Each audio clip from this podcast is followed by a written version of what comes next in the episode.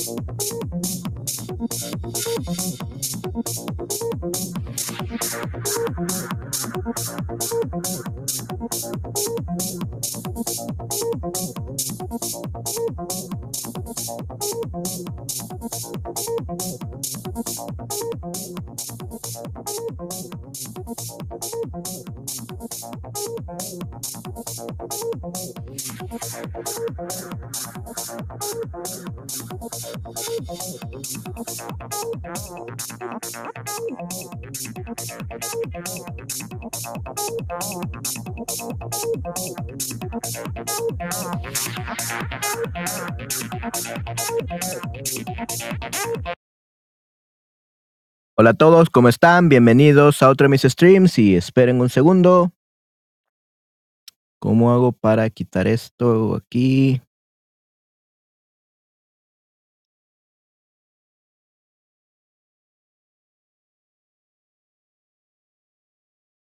Bueno, por aquí lo voy a dejar por el momento.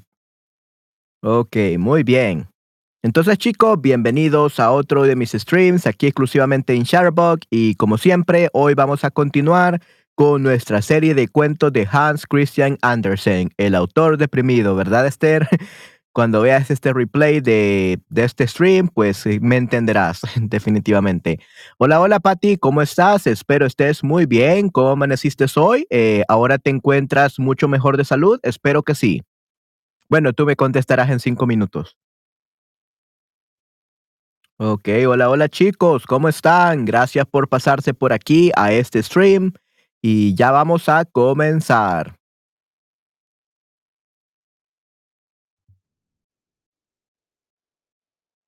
Así que sí chicos, espero estén muy bien.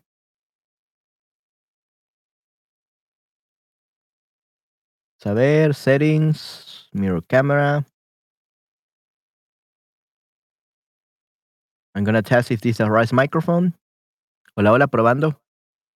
Probando. Sí, sí. Este es el correcto.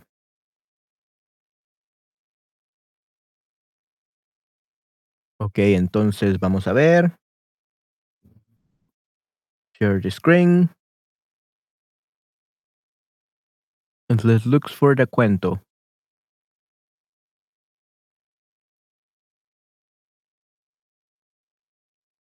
There we go.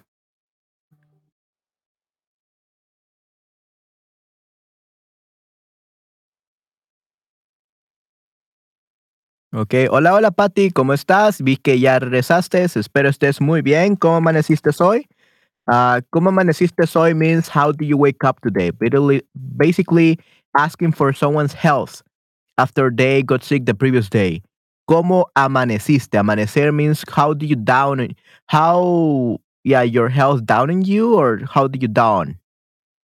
Something like that. So, ¿cómo amaneciste? Amanecer means the dawn. Amanecer. On. ¿Cómo amaneciste virtually? How do you feel? How do you wake up today in the morning?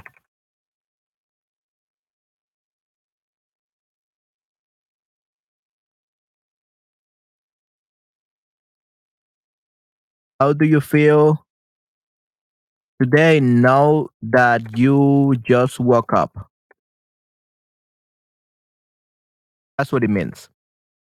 Okay, ¿cómo amaneciste hoy, Patty? How are you feeling today? You're feeling a little bit better?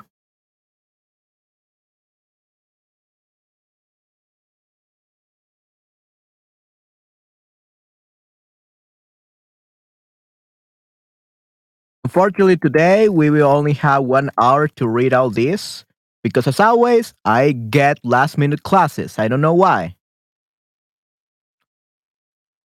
It's literally they just schedule classes like six hours before, or even two hours before. Sometimes I get classes like last minute classes two hours before, um, before the actual class. So I don't know why Shareable lets that allows that. I plan streams and then classes come. I mean, I like to have classes, but I also like to stream, and I cannot do both of them at the same time. So I wish Shareable allowed for at least 12 hours or like 24 hours in advance or something, just so that I can plan out the classes and the streams. Oh, interesante, gracias. Yo soy muy bien. Estoy. Si you say yo soy muy bien, that means that my name is muy bien. Yo soy muy bien means my name is muy bien. So you never say yo soy muy bien. You say yo estoy. Yo estoy muy bien. Okay, yo estoy muy bien. Okay, woke up five minutes ago because I awake. What? Patty, are you okay?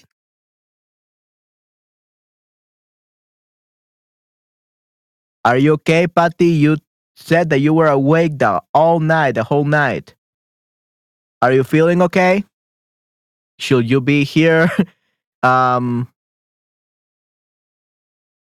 Yeah, should you be here in the stream? Are you okay? Are you not gonna throw up or something?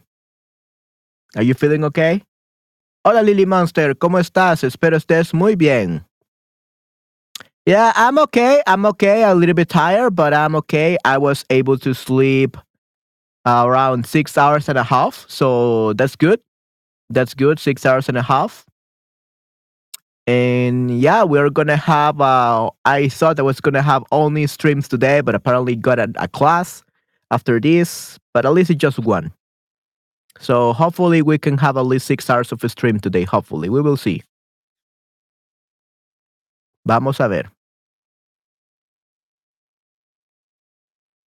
Yes, I couldn't sleep last night. Yes, I'm fine. Okay, you're fine. Okay, good. Well, I hope that at least this reading relaxes you kind of because this is a very hard, very depressing stories and all that. So yeah. Uh, at least I hope you like it. I'll hope you like my reading, my my narration, and it makes you relax. And if you can fall asleep while reading it, that will be even better because you need to sleep.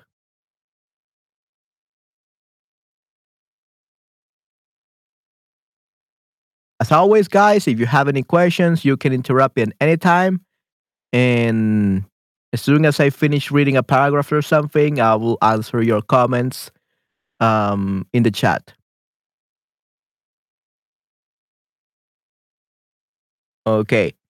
Uh, narración. By the way, um, remember that all the tion ending words in Spanish is narración. We just we just change the T for an Z. Okay, that's a cheat for for using Spanish all the time. Instead of tion, we use sion. Okay, good. Mm, la vendedora de fósforos. Okay, so it should be one, 120. Algo.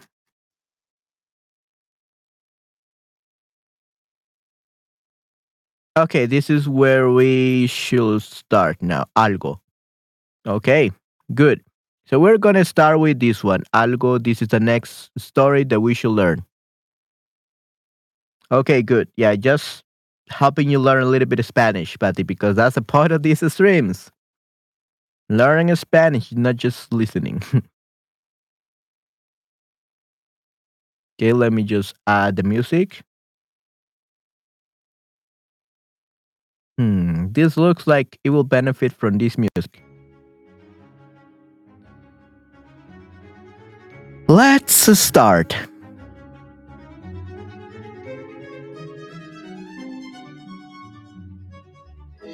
Algo. Quiero ser algo, decía el mayor de cinco hermanos. Quiero servir de algo en este mundo si ocupo un puesto, por modesto que sea, que sirva a mis semejantes, seré algo. Los hombres necesitan ladrillos.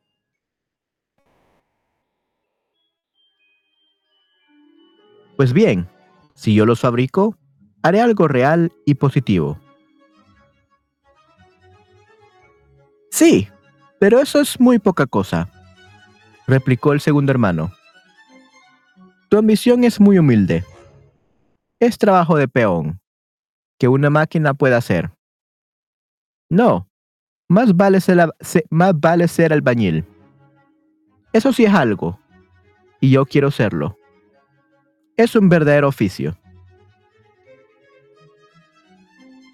Quien lo profesa es admitido en el gremio y se convierte en ciudadano, con su bandera propia y su casa gremial.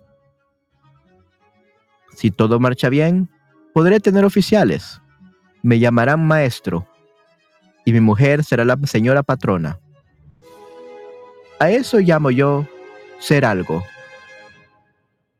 I think this too loud for some reason.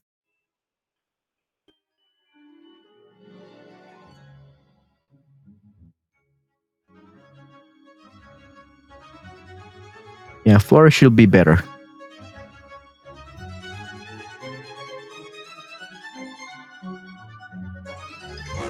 Yo en español, profesor mejor. Ok. El mejor profesor, el mejor profesor.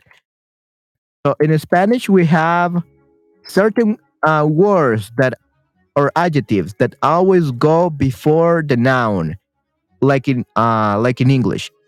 In English, we say talented student. However, in Spanish, we say estudiante talentoso. So the adjectives go after the adjective, right? I mean that the the adjectives go before the noun in English, and in Spanish is the opposite. Uh, the noun goes first and then the adjective. However, in Spanish there are certain exceptions, like there are exceptions for everything in Spanish because Spanish is a very complicated language. Um, some words are el mejor profesor, el peor enemigo, el primero, el primer lugar, el segundo lugar, el tercer lugar, el cuarto lugar, el quinto lugar, and so on. Quinto. So there are certain words, there are exceptions that go always before. So yeah, there are many exceptions in Spanish, unfortunately. Okay, let's continue then.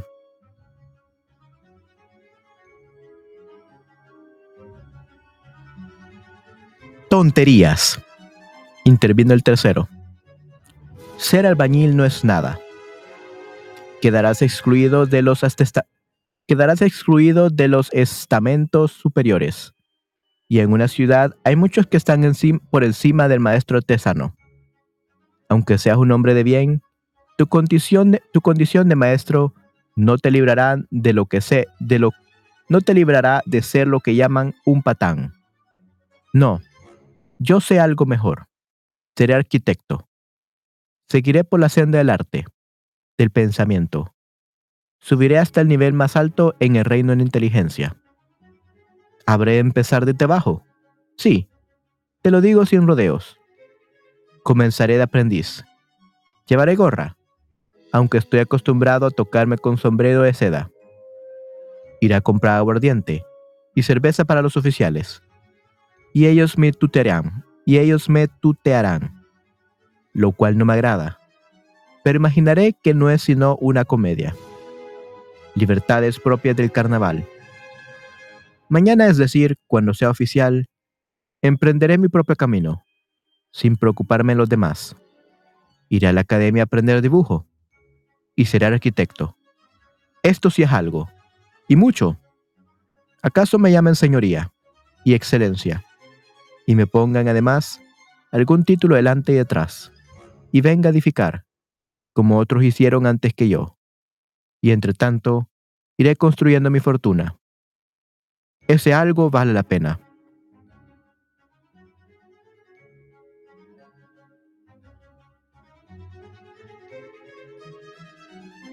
¿You mean chuchos? ¿You mean chuchos, Patty?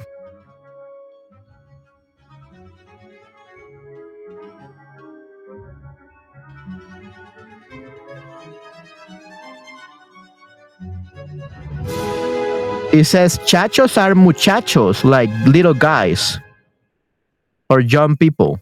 I think you meant chuchos.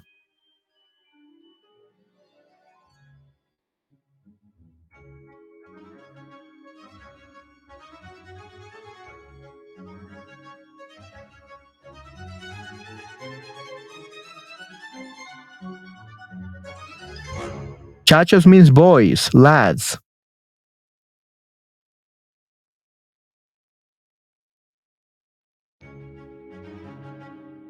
Yeah, chuchos. You mean chuchos, Patty. Chachos doesn't exist as that. Chachos is like a short form of muchachos, which literally means the boys, the young boys. So it's chuchos. Yeah, tres chuchos. Okay, good.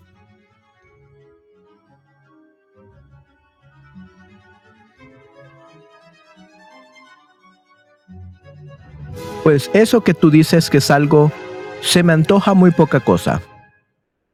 Y hasta te diré que nada, dijo el cuarto. No quiero tomar caminos trillados. No quiero ser un copista. Mi ambición es ser un genio, mayor que todos ustedes juntos. Crearé un nuevo estilo.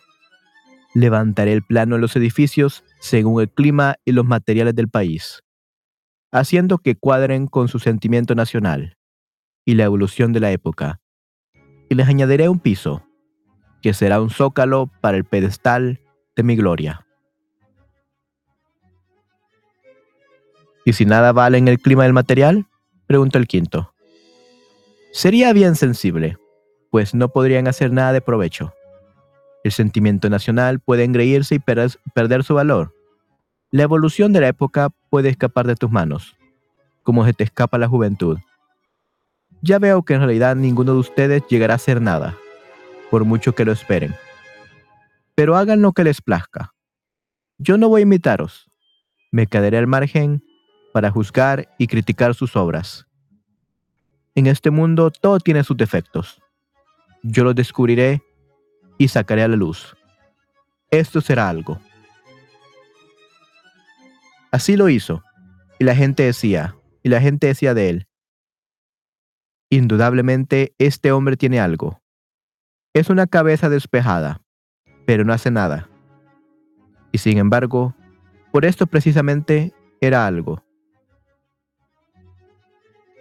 Como ven, esto no es más que un cuento, pero un cuento que nunca se acaba, que empieza siempre de nuevo, mientras el mundo sea mundo.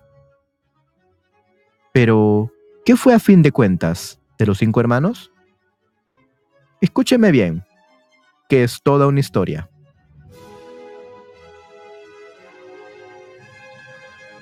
El mayor, que fabricaba ladrillos, observó que por cada uno recibió una monedita, y aunque solo fuera de cobre, reuniendo muchas de ellas, se obtenía un brillante escudo. Ahora bien, donde quiera que vayan con ese escudo, a la panadería, a la carnicería o a la sastrería, se les abre la puerta y solo tienen que pedir los que les haga falta. He aquí lo que salen los ladrillos. Los que hay, los hay que se rompen o desmenuzan. Pero incluso de estos se puede sacar algo.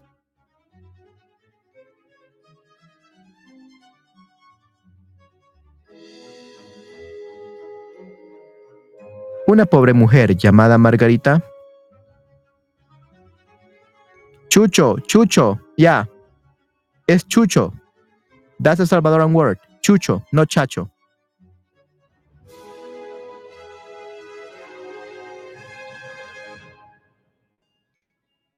So ya, Chucho para ti.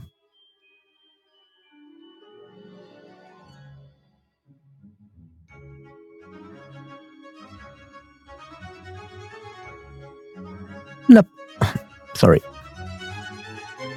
Una pobre mujer llamada Margarita deseaba construirse una casita sobre malecón. El hermano mayor, que tenía un buen corazón, aunque no llegó a ser más que un sencillo ladrillero, le dio todos los ladrillos rotos y unos pocos enteros por añadidura. La mujer se construyó la casita con sus propias manos. Era muy pequeña. Una de las ventanas estaba torcida. La puerta era demasiado baja y el techo de paja hubiera podido quedar mejor. Pero bien que mal. La casuca era un refugio y desde ella se gozaba de una buena vista sobre el mar.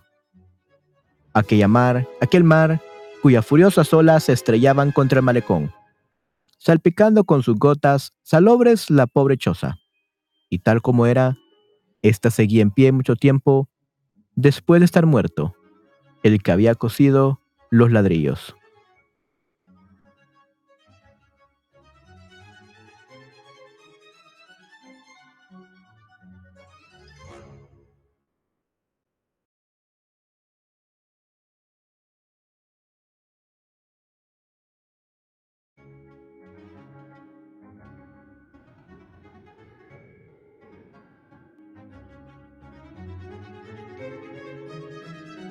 El segundo hermano conocía el oficio del albañil, mucho mejor que la pobre Margarita, pues lo había aprendido tal como se debe.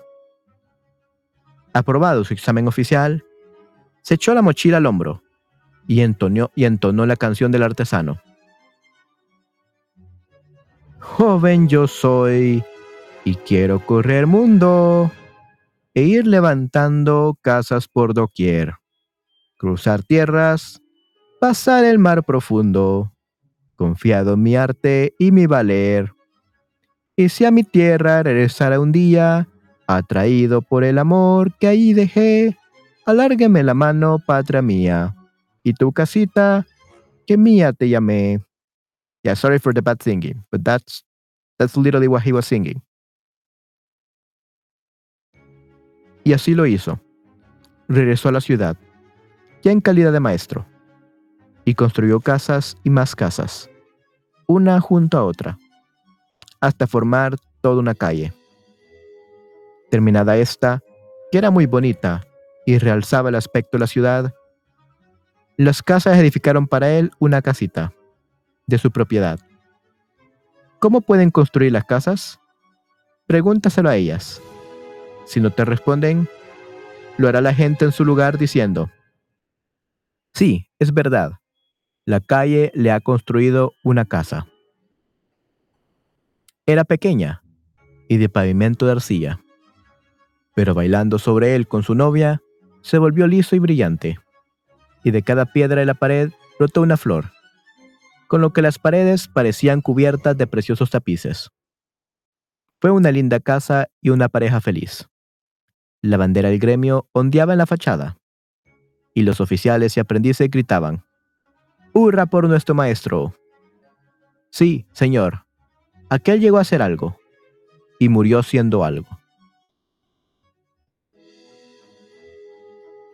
Vino luego el arquitecto, el tercero de los hermanos, que había empezado de aprendiz, llevando gorra y haciendo de mandadero, pero más tarde había ascendido a arquitecto. Tras los estudios en la academia, y fue honrado con los títulos de señoría y excelencia. Y si las casas de la calle habían edificado una para el hermano Bañil, a la calle le dieron el nombre del arquitecto, y la mejor casa de ella fue suya. Llegó a ser algo, sin duda alguna, con un largo título delante y otro detrás. Sus hijos pasaban por ser de familia distinguida, y cuando murió, su viuda fue una viuda de alto copete. Y esto es algo. Y su nombre quedó en el extremo de la calle. Y como nombre de calle, siguió viviendo en labios de todos. Esto también es algo. Sí, señor.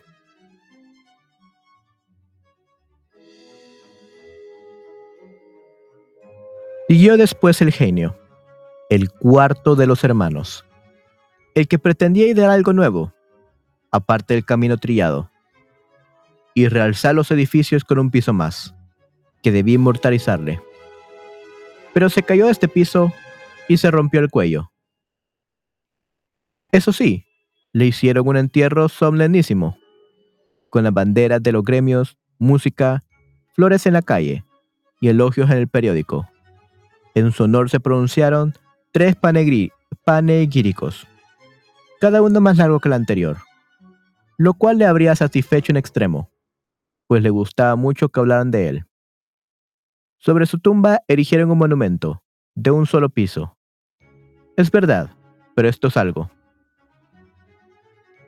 El tercero había muerto, pues como sus tres hermanos mayores. Pero el último, el razonador, sobrevivió a todos. En esto estuvo en su papel, pues así pudo decir la última palabra que es lo que a él le interesaba. Como decía la gente, era la cabeza clara de la familia. Pero, pero, le llegó también la, pero le llegó también la hora. Se murió y se presentó a la puerta del cielo, por la cual se entra siempre de dos en dos. Y aquí, que él iba de pareja con otra alma que deseaba entrar a su vez. Y resultó ser la pobre vieja, vieja Margarita, la de la casa del malecón. Te aseguro que será para realzar el contraste por lo que me han puesto de pareja con esta pobre alma, dijo razonador. ¿Quién eres, abuelita? ¿Quieres entrar también? le preguntó. Se inclinó la vieja lo mejor que pudo, pensando que él le hablaba, pensando que el que le hablaba era San Pedro en persona. Soy una pobre mujer sencilla, sin familia. La vieja Margarita de la casita del malecón. Ya. ¿Y qué es lo que hiciste allá abajo? Bien poca cosa en realidad. Nada que pueda valerme la entrada aquí. Será una gracia muy grande nuestro Señor, si me admiten en el paraíso. ¿Y cómo fue que te marchaste del mundo? Siguió preguntando él, solo por decir algo pues al hombre le aburría la espera. La verdad es que no lo sé. El último año lo pasé enfermo y pobre.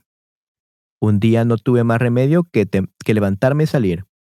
Y me encontré de repente en medio del frío y. Y la helada. Seguramente no pude resistirlo.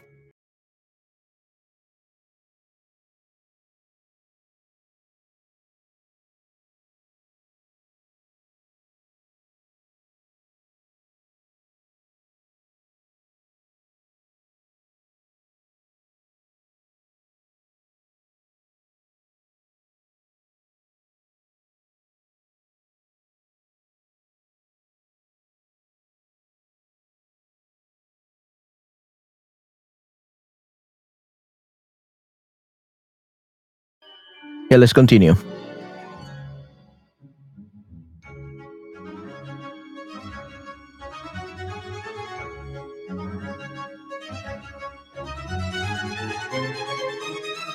Seguramente no pude resistirlo.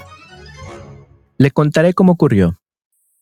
Fue un invierno muy duro, pero hasta entonces lo había aguantado. El viento se calmó por unos días, aunque hacía un frío cruel como nuestra, señoría debe, como nuestra señoría debe saber.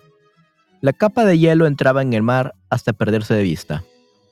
Toda la gente de la ciudad había salido a pasear sobre el hielo, a patinar, como dicen ellos, y a bailar. Y también creo que había música y merenderos. Yo lo oía todo desde mi pobre cuarto, donde estaba acostada. Esto duró hasta el anochecer. Y me con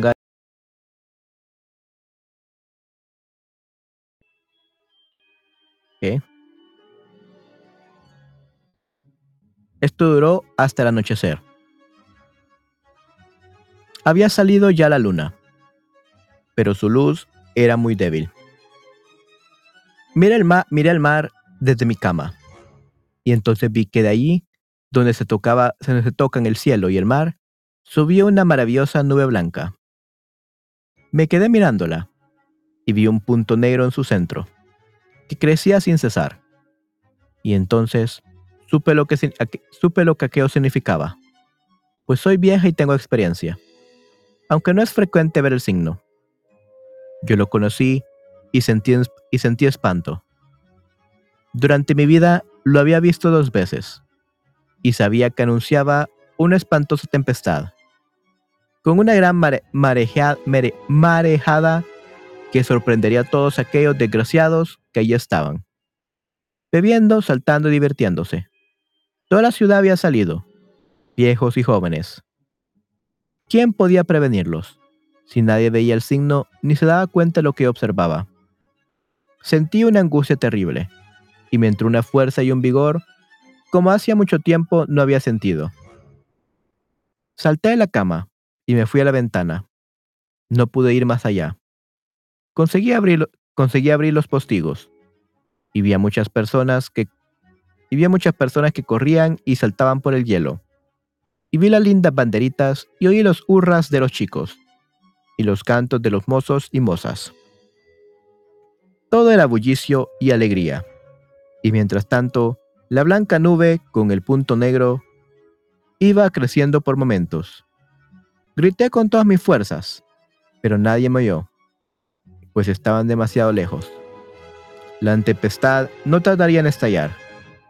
El hielo se resquebrajaría y haría pedazos, y todos aquellos, hombres y mujeres, niños y mayores, se hundirían en el mar, sin salvación posible. Ellos no podían oírme, y yo no podía ir hasta ellos. ¿Cómo conseguir que viniesen a tierra? Dios nuestro Señor me inspiró la idea de pegar fuego a mi cama.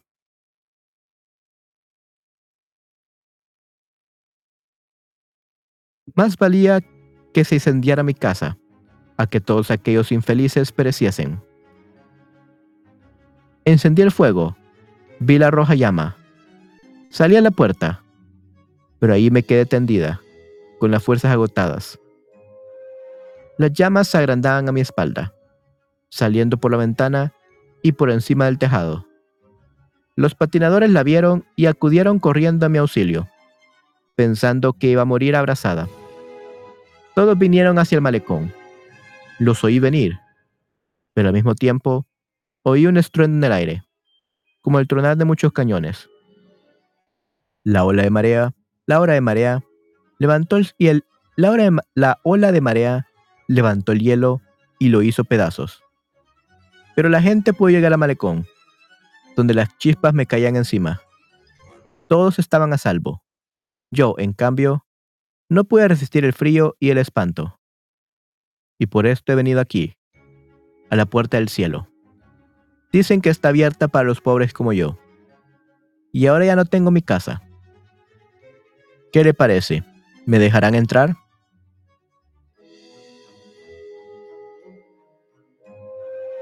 En esto se abrió la puerta del cielo, y un ángel hizo entrar a la mujer.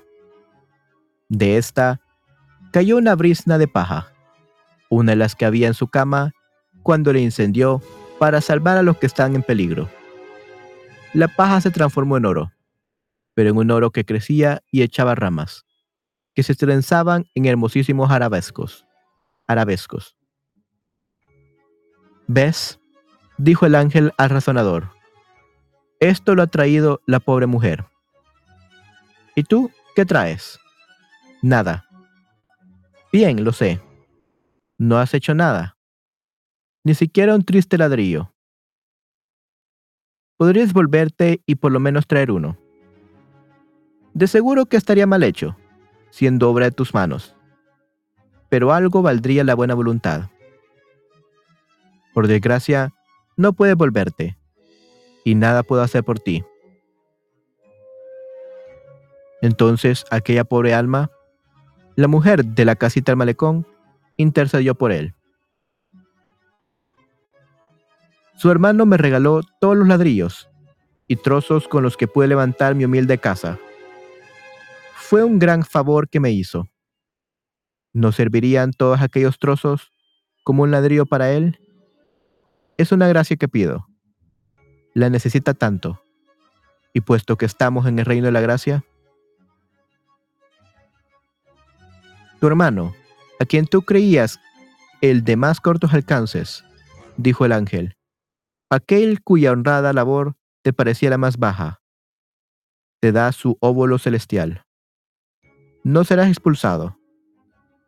Se te permitirá permanecer ahí, ahí fuera, reflexionando y reparando tu vida terrenal pero no entrarás mientras no hayas hecho una buena acción.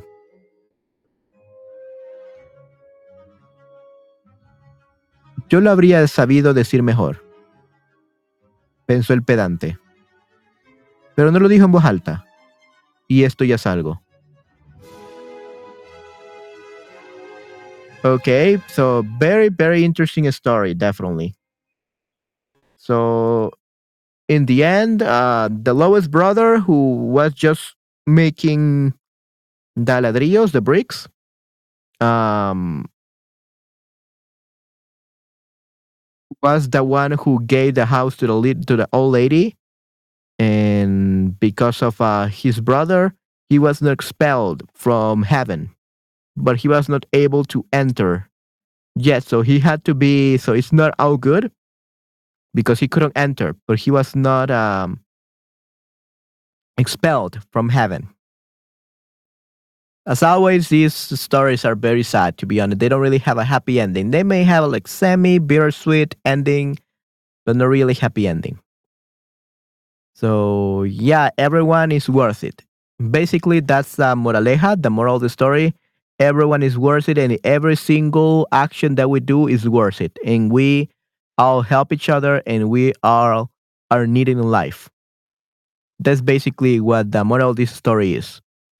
Kind of something like that. They, they should have used other words to express it, but yeah, I think it's good. It's a good story. Give me a second, guys.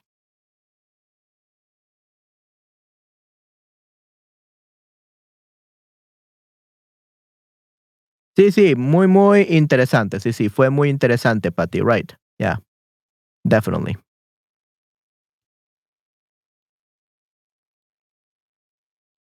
Okay, let's read another one then. We still got, yeah, we still got time.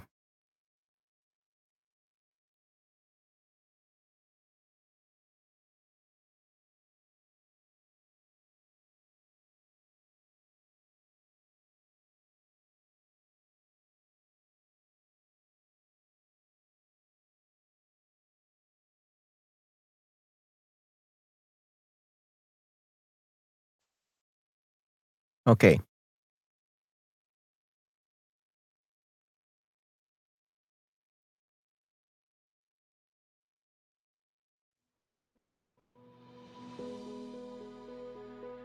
Let's now read a new story.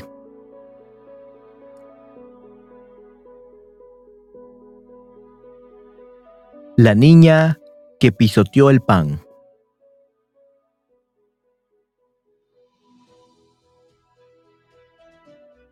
Seguramente habrás oído hablar de la niña que pisoteó el pan para no ensuciarse los zapatos y de lo mal que lo pasó.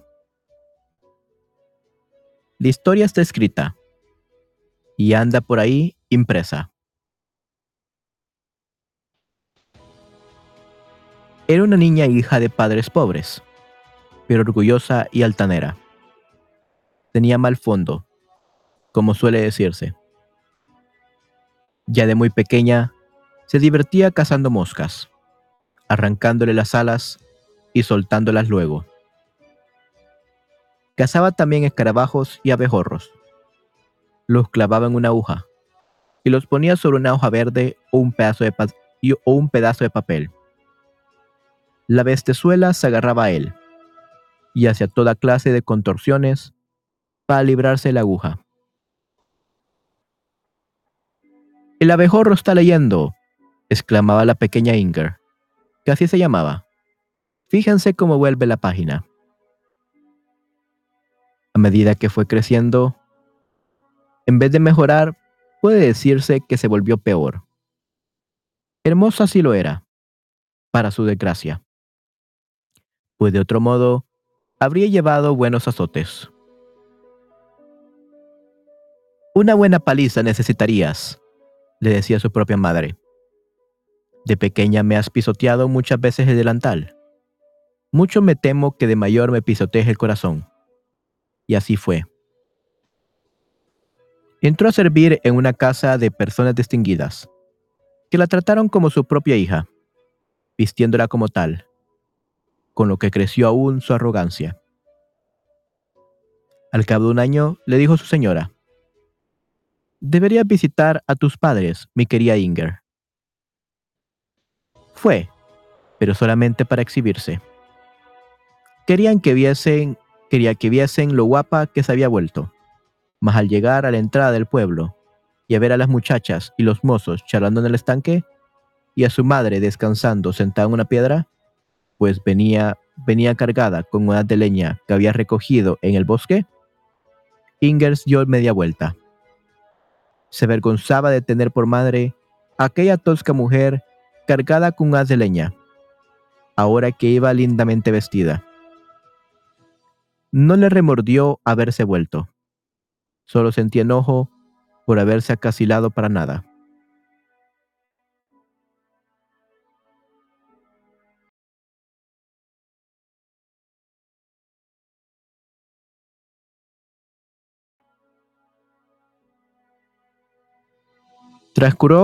Transcurrió, otro medio año.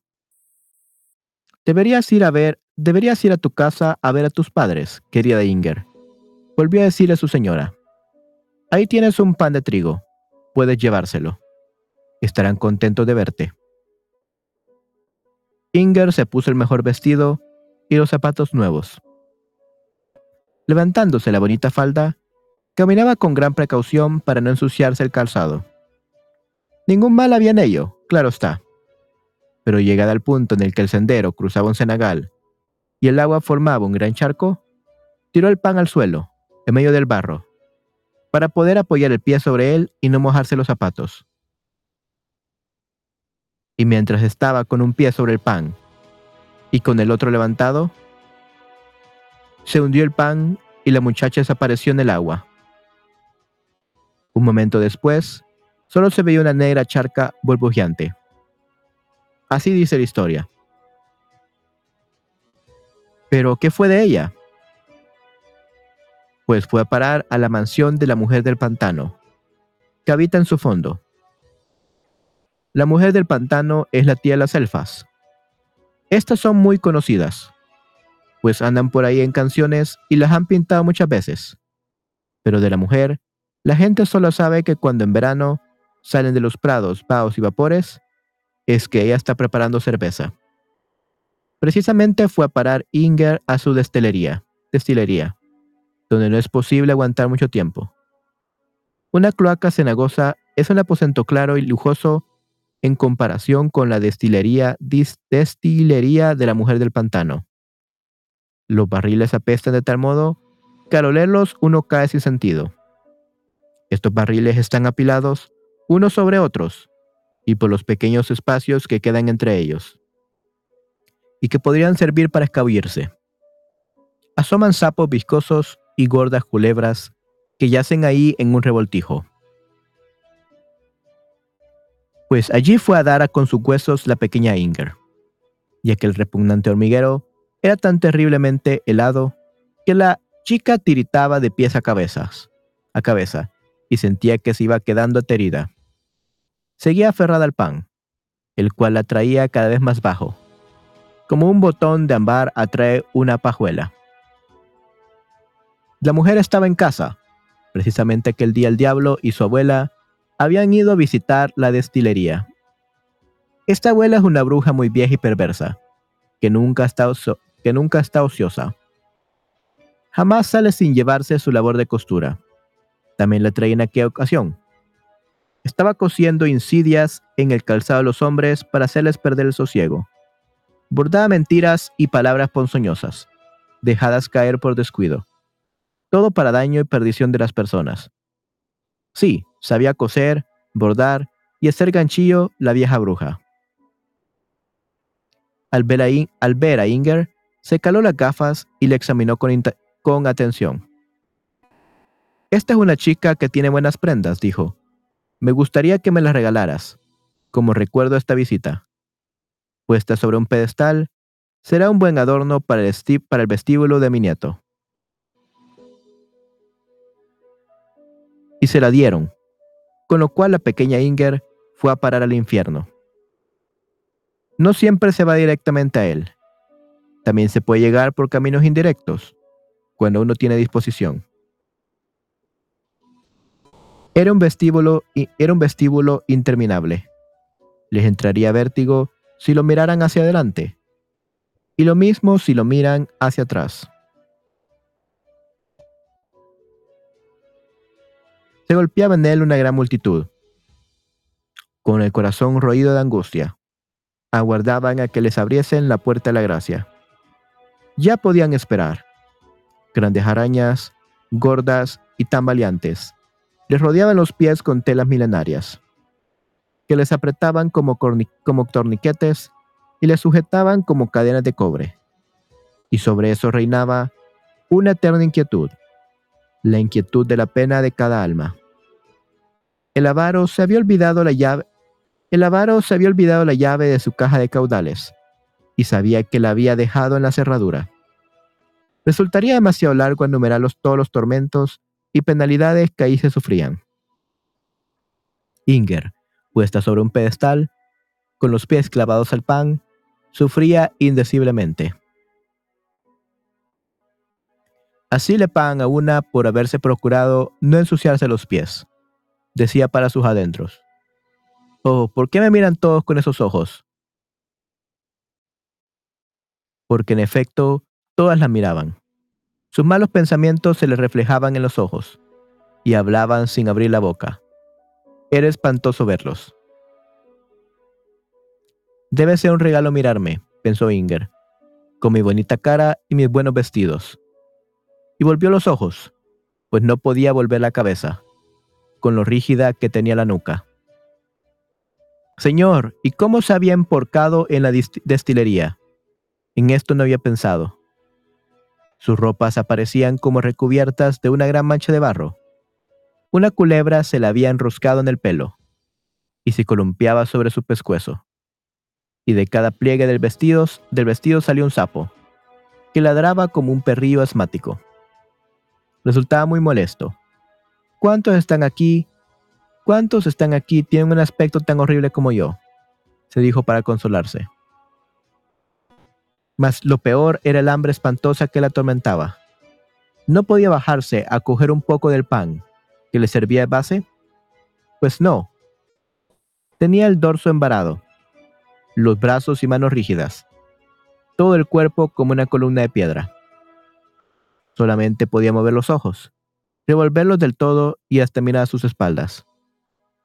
Esto es lo que hizo. Pero, ¡qué horror! Vio subir, vio subir por sus ropas una larga hilera de moscas, que treparon hasta su cara, pasando y, volvieron y volviendo a pasar sobre sus ojos. Ella bien parpadeaba, pero los insectos no se marchaban, pues no podían volar. Les habían arrancado las alas, y ahora solo podían andar. ¡Qué tormento aquel! Y por añadidura el hambre.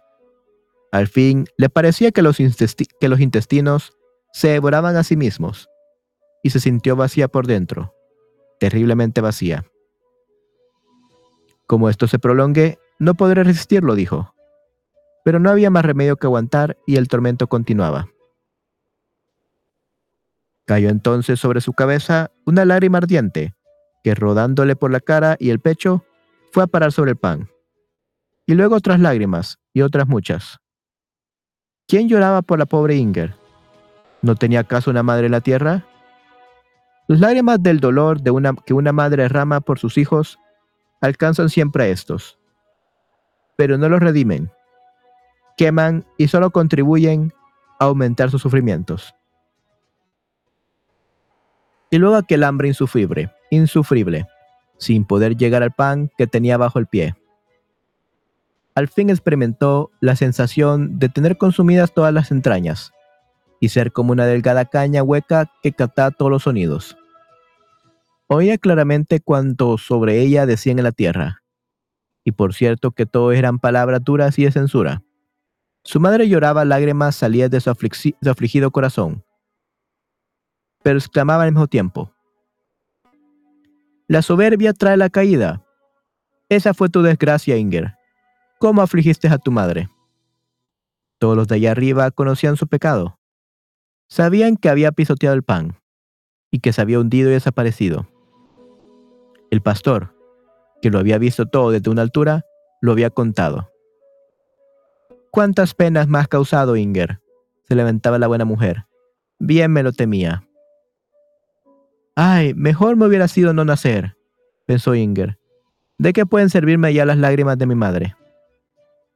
Oyó como sus señores Aquellas gentes bondadosas que la habían tratado como a su propia hija decían,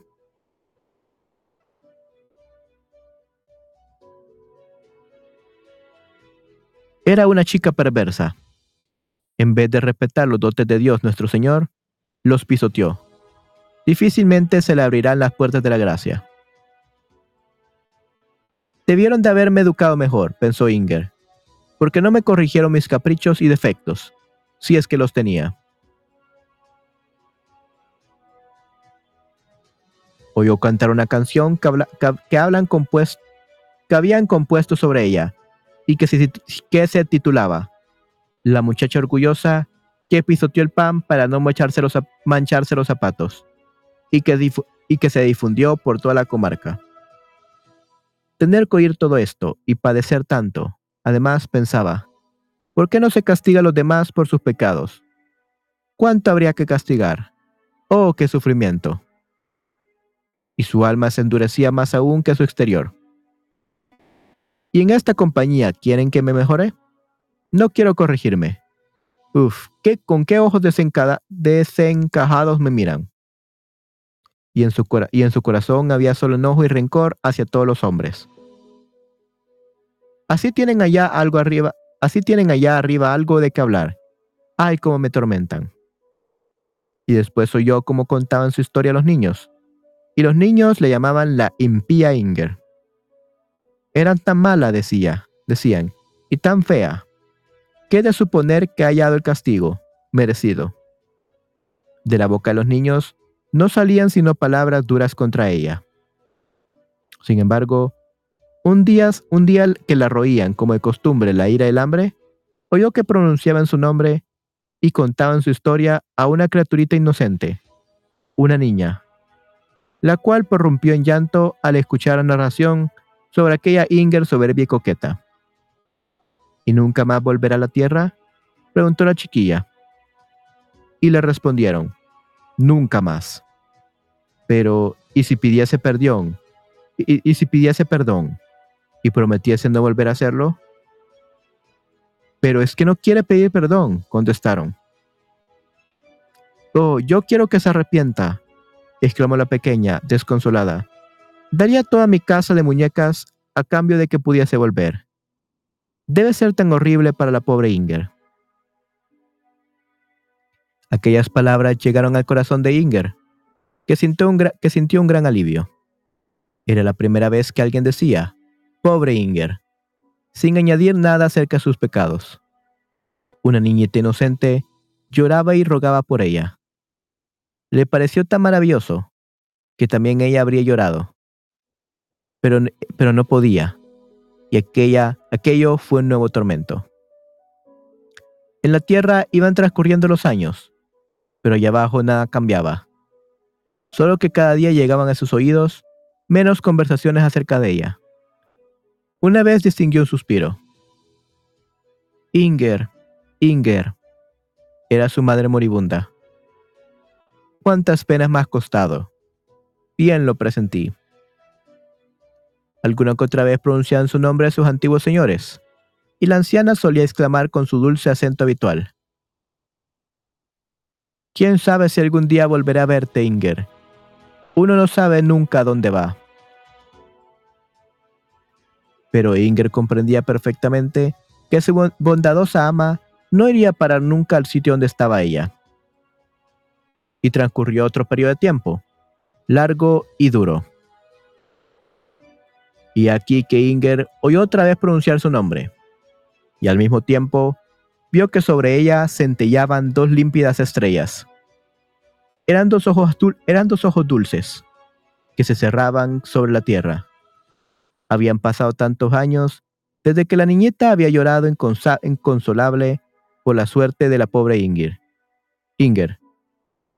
Que aquella criaturita se había transformado en una anciana, a quien Dios se disponía, a quien Dios se disponía a llamar a su seno. Y en el preciso momento en que sus pensamientos se desprendían de toda la vida terrena, y en el preciso momento en que sus pensamientos se desprendían de toda la vida ter de toda la vida terrena, de toda la vida terrena para elevarse al cielo, se acordó de que, siendo muy niña, había llorado al oír la historia de Inger. Aquel tiempo y aquella impresión se presentaron con tal intensidad en el alma de la anciana a la hora de la muerte, que en voz alta rezó esta oración. Señor, Dios mío, ¿cuántas veces no he pisoteado, como Inger, los dones de tu gracia? Como Inger, los dones de tu gracia sin, sin detenerme a pensarlo. ¿Cuántas veces he pecado de soberbia? Y sin embargo, tú, en misericordia, en tu misericordia, no has permitido que me perdiera, sino que me has sostenido. No me abandones en mi última hora. Los ojos corporales de la anciana se cerraron, y los ojos de su espíritu se abrieron al mundo de las cosas ocultas. Y como Inger había ocupado sus últimos pensamientos, la vio. Vio lo hundo que había caído. Y ante el espectáculo, los ojos de la buena mujer se llenaron de lágrimas. Se presentó en el reino de los cielos como un niño, llorando por causa de Inger. Sus lágrimas y oraciones resonaban como un eco en la hueca envoltura de allá abajo, que cubría el alma encadenada y atormentada. Y se sintió como vencida por aquel amor soñado de que inesperadamente era objeto. Un ángel del Señor lloraba por, un ángel, un ángel del Señor lloraba por ella. ¿Cómo había merecido aquella piedad? El alma atormentada, el alma, el alma atormentada. I don't know what happened there, but I'm back.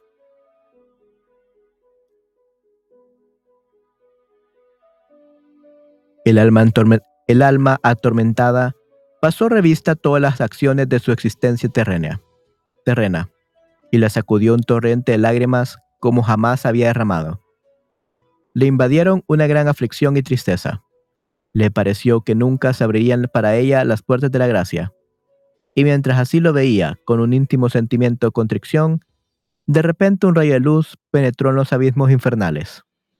Aquel rayo se acercaba como una fuerza mayor que la del sol que derrite el muñeco de nieve levantado por los niños en el patio, y con mayor rapidez que se funde el copo de nieve, que cayendo en la boca del niño se convierte en una gota de agua, se fundió también en vapor la figura petrificada de Inger.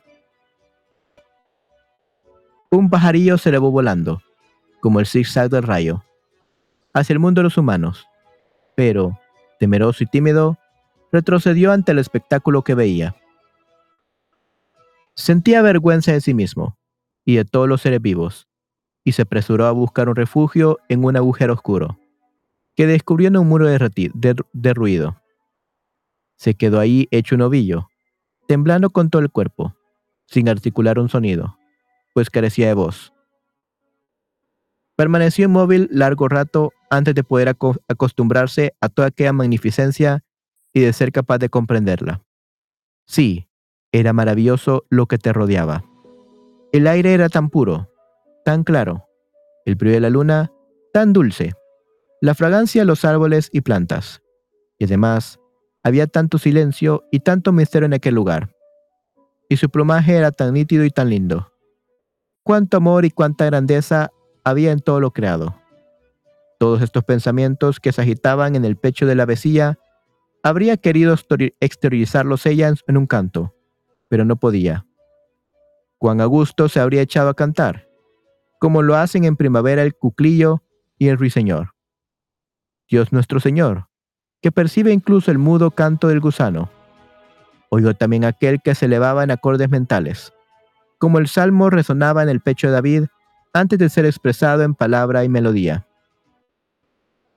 Aquellas canciones sin palabras fueron creciendo y madurando en el curso de las semanas romperían al primer aletazo de una buena acción. Era necesario que esta buena acción se realizase. ¿Ok?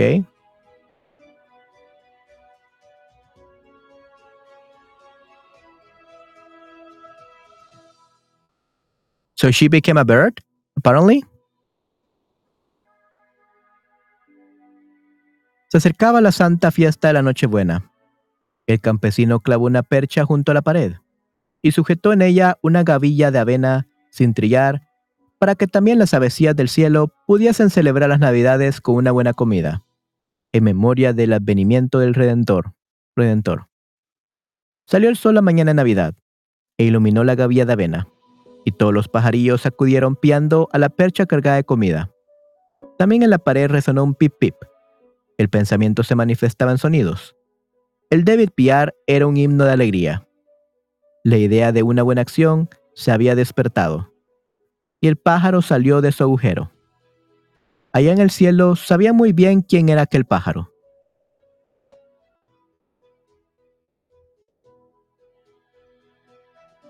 El invierno era riguroso. Las aguas estaban heladas, las aves y demás animales del bosque apenas encontraban aliento. Nuestro pajarillo salió volando a la carretera y poniéndose a buscar, encontró un granito aquí y otro allí, por entre las huellas de los trineos. Junto a la cuadra descubrió un mendrugo de pan, del cual comió solo unas migajitas, unas miguitas, y fue a llamar a los demás gorriones hambrientos para que participasen del festín. Después salió volando hacia las ciudades, y donde quiera que descubría en una ventana migas de pan esparcidas por una mano piadosa, comió unas pocas, y daba el resto a los demás. En el curso del invierno, el pájaro había recogido y repartido una cantidad de migas equivalente en peso al pan que un día pisoteara Inger para no ensuciarse los zapatos. Y en el momento en que hubo encontrado y dado la última miguita, las alas pardas de la vecía se volvieron blancas y se extendieron.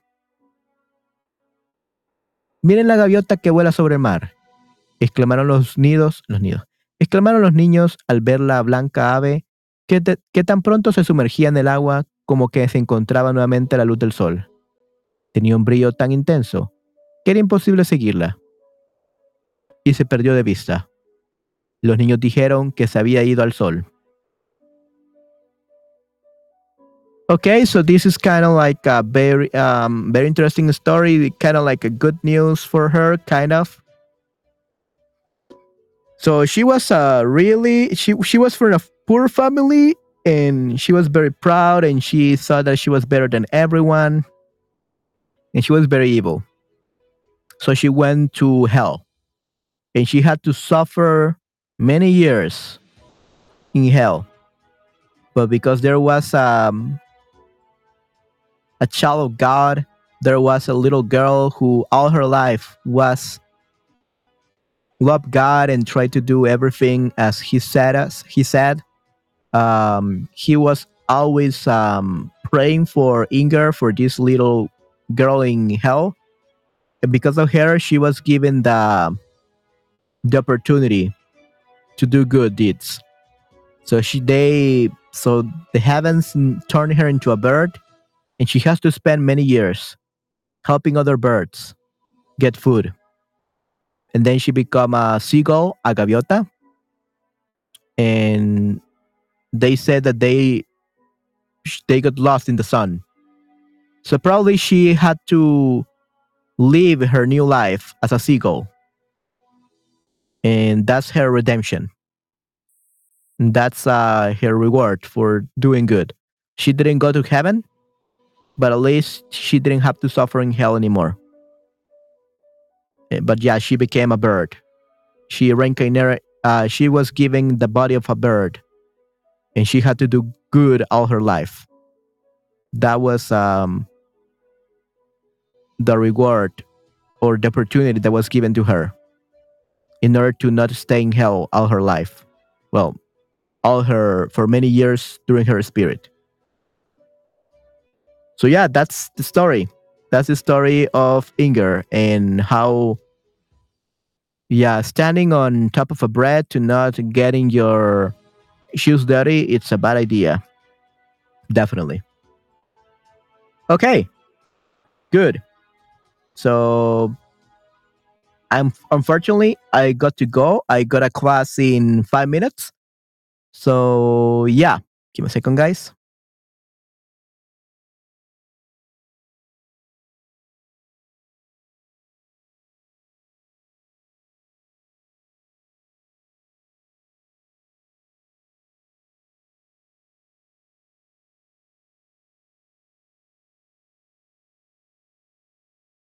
Yeah, I got this back.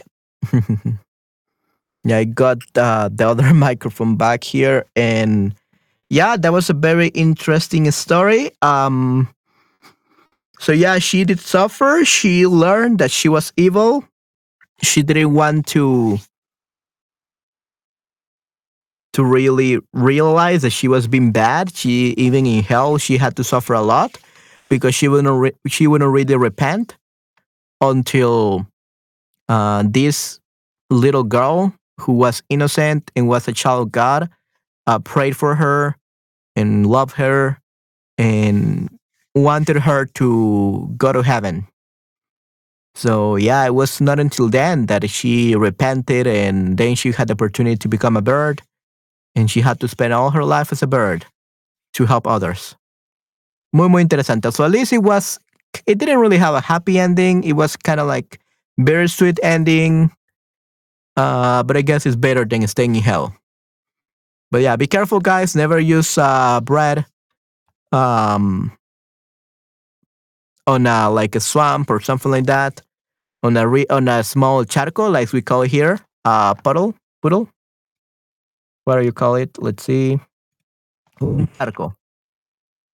Yeah, a puddle like yeah don't put don't throw um, a bread toward a portal so that you can't, you don't have to uh, dirty your shoes. That's gonna be really bad and you're gonna go to hell. Definitely. Okay guys so that would be it for this uh, stream.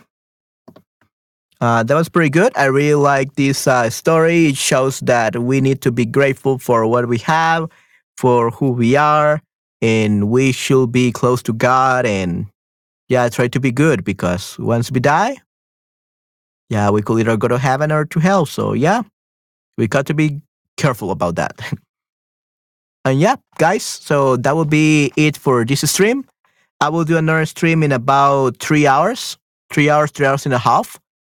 Uh, but yeah, I gotta gotta go have a class right now. Well, have a class, uh, teach a class uh, on Chatterbug one-on-one lessons. So I will see you guys later, okay? Los voy a ver muy pronto, chicos.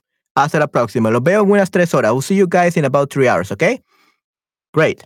All right, guys. I hope you enjoyed this stream. I hope you enjoyed this narration. The stories were a little bit better than yesterday, so I like them better. Um, bittersweet, bittersweet ending, but it was pretty good.